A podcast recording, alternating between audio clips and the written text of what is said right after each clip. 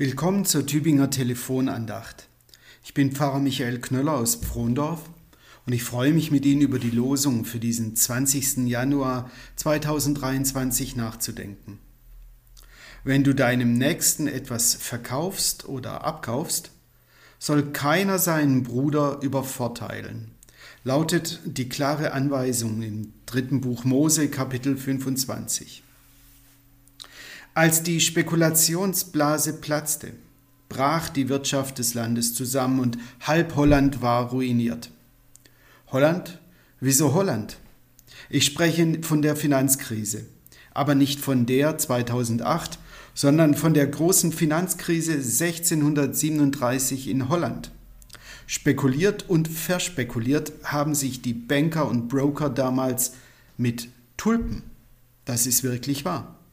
Tulpen galten damals als Luxusgut und wurden deshalb an der Börse gehandelt wie heute die Aktien einer Firma. Auf der Höhe des Hypes waren seltene Tulpenzwiebeln so teuer wie ein Haus. Als die Blase platzte, waren sie nur noch Tulpen. Und die Menschen waren ruiniert. Ich erzähle das, weil sich die Welt wohl nie ändert. Immer schon gab es kapitalistische Exzesse und kapitale Fehler. Immer schon gab es deshalb kluge Kritik und kluge Ratschläge wie die der heutigen Losung. Und weil das wohl immer schon so war und immer so bleibt, macht es für uns evangelische Christen durchaus auch in Wirtschaftsfragen Sinn, auf Martin Luther zu hören. Auf Luther, einen Mönch. Der mag Ahnung vom Beten haben, aber nicht vom Betrieb, werden Sie sagen. Das ist falsch. Luther wuchs im Frühkapitalismus auf, seine Familie war ja in der Bergbaubranche tätig.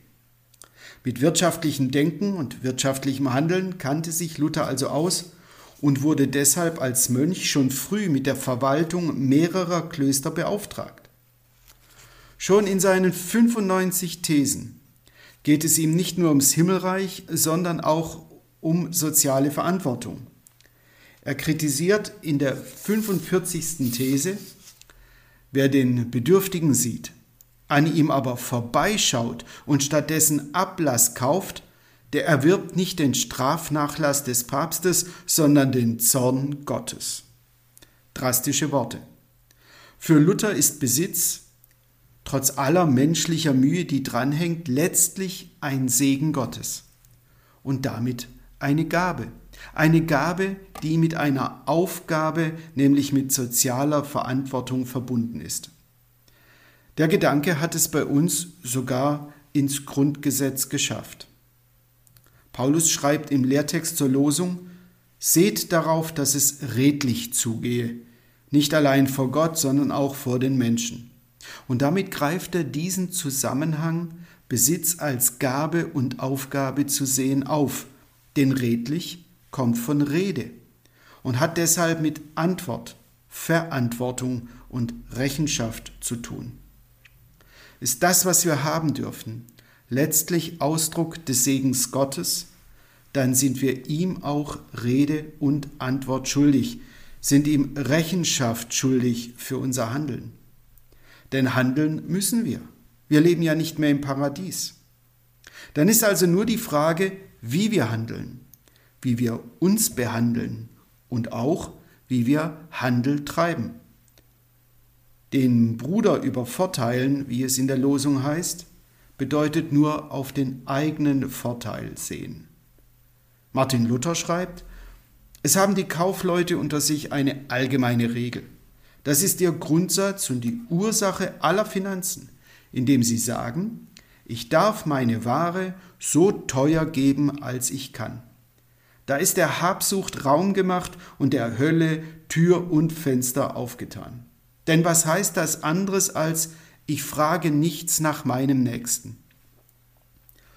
Luther erinnert uns daran, dass wir als Einzelne immer auch Teil in einer Gemeinschaft sind, dass wir zusammenhängen und deshalb voneinander abhängen als Lösung und als Erlösung aus diesem egoistischen Übervorteilen sieht Luther das Idealbild des ehrbaren Kaufmanns.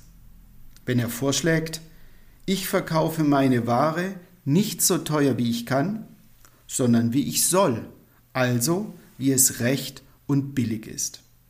Das alte Wort billig heißt hier nicht günstig, sondern angemessen. Ich kaufe, ich verkaufe. Im großen Wirtschaftsgetriebe der Welt sind wir vielleicht nicht alle Händler, aber wir sind alle Handelnde.